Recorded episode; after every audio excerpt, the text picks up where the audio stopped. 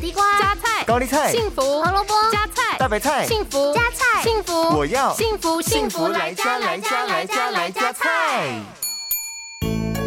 大家好，我是美女主厨 V 零。四季豆又叫敏豆，因为一年四季都可以吃到，所以又称为四季豆。妇女如果有白带的问题，或者皮肤容易过敏，还有患急性肠胃炎的人，都非常适合食用。但是需要注意，四季豆含有豆角毒素，会造成红血球破裂，形成溶血现象。但是豆角毒素经过加热之后会被破坏，所以吃四季豆一定要记得煮熟再吃。那么今天 Billion 就要来关心大家的健康，一起来料理这道四季豆嫩炒鸡丁。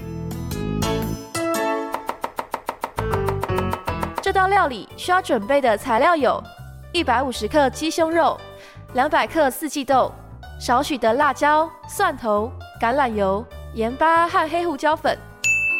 首先，我们把鸡胸肉切成丁，四季豆和辣椒切成小段，蒜头切成片来备用。